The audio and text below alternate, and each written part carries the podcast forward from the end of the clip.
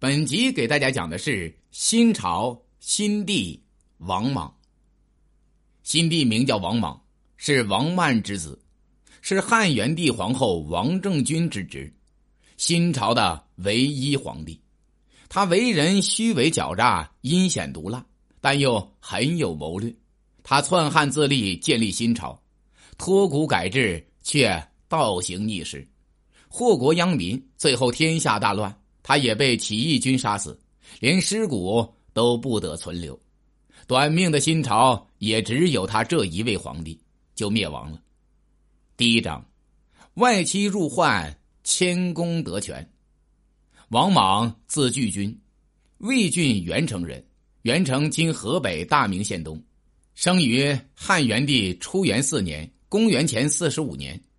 王莽的先人乃是战国时期齐国的贵族田氏，后来秦始皇灭六国，统一天下，田氏就衰落了。秦朝灭亡时，他的先祖田安被项羽封为冀北王。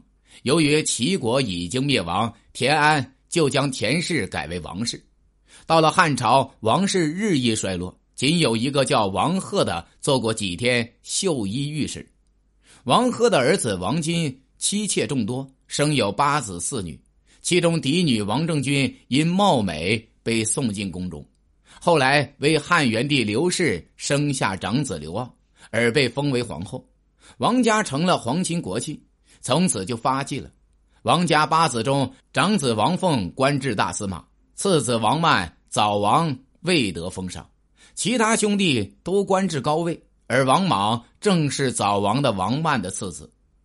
王莽生得很丑，班固的《汉书》记载，他齿口绝疑，露眼赤睛，大声而嘶，才七尺五寸。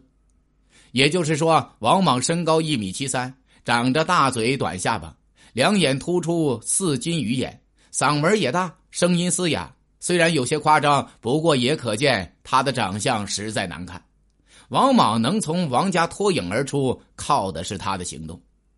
靖宁元年（公元前三十三年），元帝病逝，刘骜继位为汉成帝，王政君被封为皇太后，王家的显赫达到了顶峰。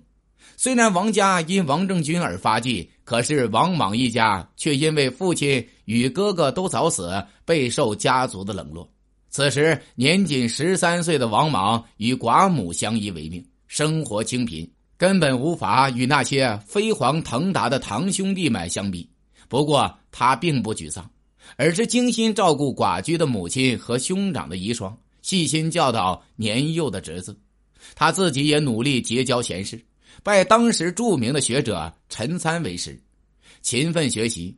当他的那些堂兄弟、表兄弟们声色犬马度日时，王莽已经成为一个洁身自好、待人谦恭的文雅儒士。他对家族中那些掌权的伯父、叔父们也十分恭敬孝顺。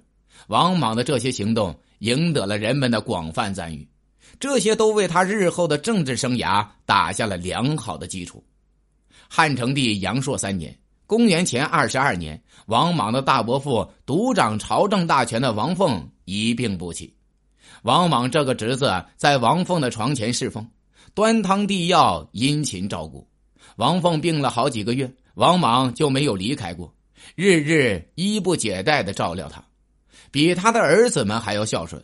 王凤对此十分感动，他临终前嘱托王太后和外甥汉成帝关照王莽，二人都答应了。这样，二十四岁的王莽才走上了仕途。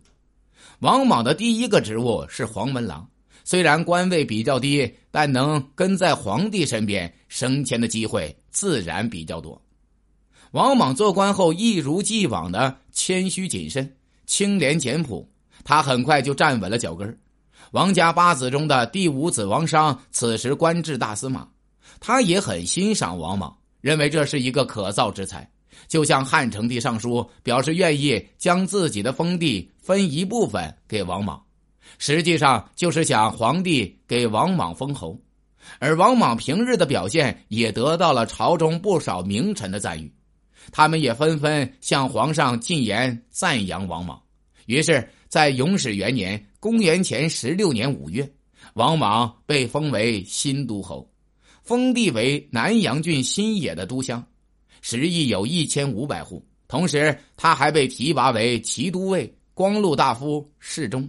这样，三十岁的王莽就位极人臣了，进入了朝廷的权力中心。他的政治生涯向前跨出了一大步。王莽成为朝中重臣之后，并没有得意忘形，他仍然礼贤下士、谦恭自律。这样，王莽的人气更旺了，他也赢得了更多的机会。公元前八年，王家八子中的第七子大司马大将军王根病重请辞，正在物色新的接班人，而王莽就从终日声色犬马的王家子弟中脱颖而出。进入了王根的视野，不过这次王莽有一个强有力的竞争对手，叫淳于长。淳于长是王太后的姐姐王君霞之子，是王莽的亲表兄弟。皇帝的宠妃赵飞燕能当上皇后，淳于长出了不少力，是他向王太后进言册立赵氏为后，说这样不会威胁到王家的专政。赵飞燕当上皇后，为了感谢他，就怂恿成帝赐他关内侯，后来又封为定陵侯。这样，淳于长的官位和权势比王莽还大。不过，王莽是个很有心计的人呢。他一面在叔父王根床前殷勤照顾，赢得了王根的好感；一面派人收集淳于长为恶的证据。淳于长也确实劣迹斑斑。他不仅做了高官后就骄横跋扈。而且与汉成帝废后许氏的姐姐许魔私通了，还娶其为妾。许皇后通过贿赂他，求得成帝恢复他婕妤的身份。淳于长帮许后达成了此事后，居功自傲，竟然觊觎许后的美貌，经常调戏她。王莽将淳于长的这些丑事都上奏给了成帝，结果成帝震怒，以大逆之罪处死了淳于长。这样，王莽就顺利得到了大司马的位置。这一年，他三十八岁。本集已经讲完，下集讲的是王莽第二章：党同伐异，篡汉立新。